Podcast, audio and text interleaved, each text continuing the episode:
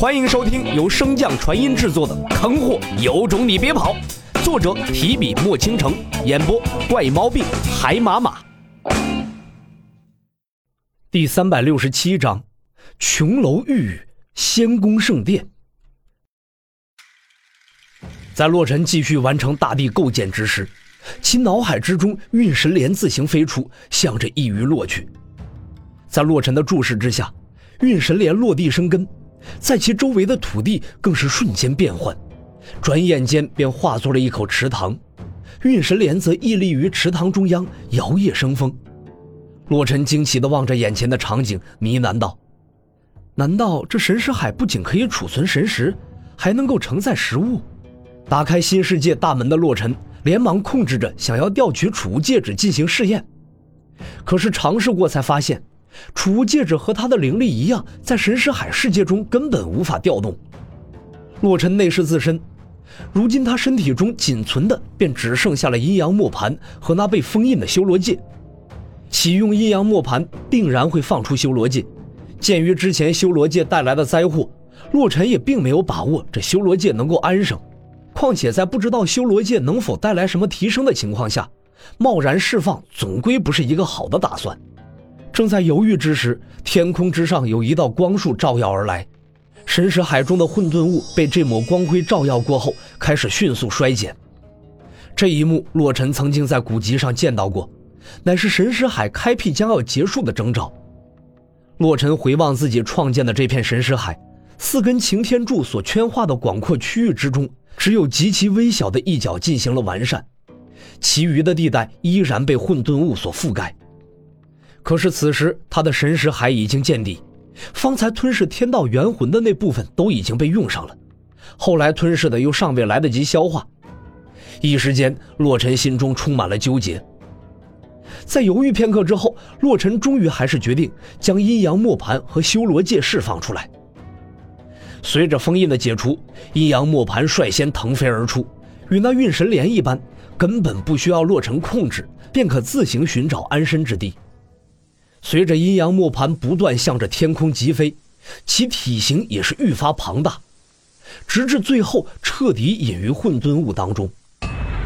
正在洛尘皱眉不解，这阴阳磨盘飞上上空，意欲为何之时，一道巨大的轰鸣声忽然响起，随着轰鸣声一同而来的，又是一阵地动山摇。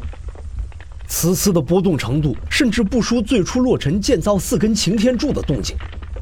感受到这股波动，洛尘心中顿时咯噔一下。难不成这阴阳磨盘也被修罗界侵害了，要毁了我的神识海？洛尘脑海中迅速浮上一个恐怖的念头，紧张的洛尘根本不敢有丝毫耽搁，连忙向着上空疾飞而去，想要一探究竟。可是没等洛尘飞出多远，一阵相比之前更加强盛的光芒照射而来。不同于之前的光芒，此次的光束并没有驱散混沌物，而是在疯狂吸收。与此同时，洛尘体内的修罗界犹如受到了什么召唤一般，自行解封后消失不见。随着修罗界重新出现，四根擎天柱所笼罩的百万里疆域的大地，顷刻间便被构建完成。以地面为分界线，地下的部分承载了修罗界的存在。猩红色的光芒，无尽的鲜血和白骨堆砌而成的高山，渲染出了一个令人惊悚的修罗世界。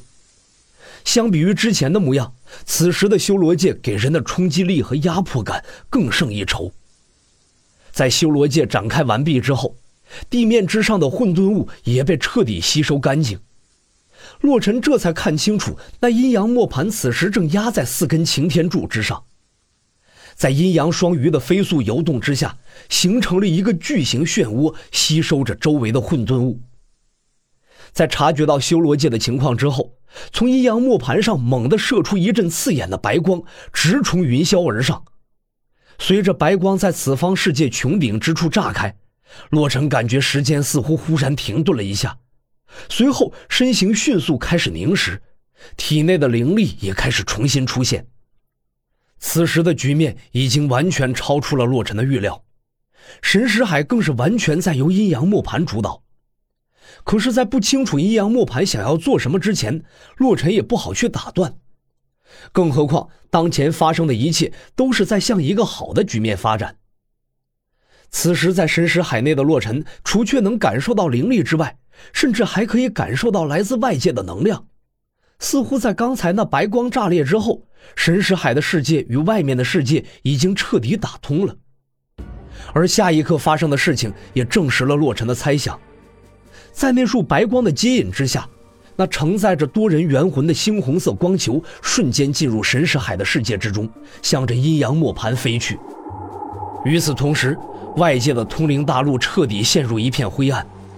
在沉寂片刻之后，狂风暴雨席卷了整片大地，每一滴雨水都是天道之前吸收的灵力所凝结而成。在雨滴的浇灌之下，大地重新焕发生机。至此，天道灭亡。回看神识海，相比于之前洛尘、雷同、小脑斧等人对天道元魂费尽心力的压制，此时的阴阳磨盘展现出了极强横的一面。几乎是瞬间，猩红色的光球便被阴阳磨盘彻底吞噬。吞噬之后，神识海与外界的通道再次被关闭，回到了最初的状态。洛尘体内的灵力也再次消失不见。但不同于刚才的是，此时的洛尘能够清晰地察觉到外界本体的存在，并且可以轻松控制身体，与在本体之中操控一般无二，甚至还更加得心应手。再次将目光投向阴阳磨盘，洛尘注意到，在与外界相连前后，阴阳磨盘之中的混沌物差距极大，此时已经所剩无几。洛尘恍然，方才强行打通外界，并非是他所想的那么容易，而是借助了混沌物的力量。可惜，整个神识海的混沌物在那些光束的照耀下已经极其稀薄，否则吸收上一些之后，若是再有神识战。那他便是无敌的存在。在洛尘歪歪之时，吞噬掉猩红色光球的阴阳磨盘再次转动起来，随即洒下无尽的光辉。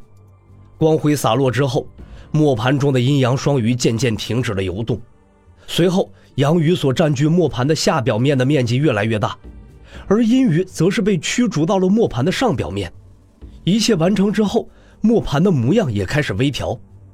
短短片刻之后，一片点缀着白云的蓝天赫然出现，而在蓝天的中心所在，杨雨也化作了一轮大日，照耀着洛尘的神识海。正在洛尘啧啧称奇之时，先前洒落的光辉也终于降落至地面，随即开始飞速凝结。转眼之间，金粉雕像赫然矗立，威风凛凛；一棵棵参天古树蓬勃生长，遮天蔽日。一条条溪流以运神莲池塘为中心，贯穿整片区域。四根顶擎柱更是附着着圣火，威严庄盛。数不清的宫殿阁楼拔地而起，富丽堂皇。最南侧的两根顶柱之间悬有雷池一座，其中雷光乍现，电闪雷鸣，好不热闹。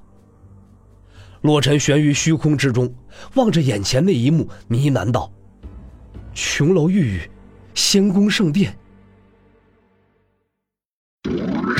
本集播讲完毕，感谢您的收听。如果喜欢，可以点击订阅哦，关注本账号还有更多好听的内容。还不快动动你的手指头！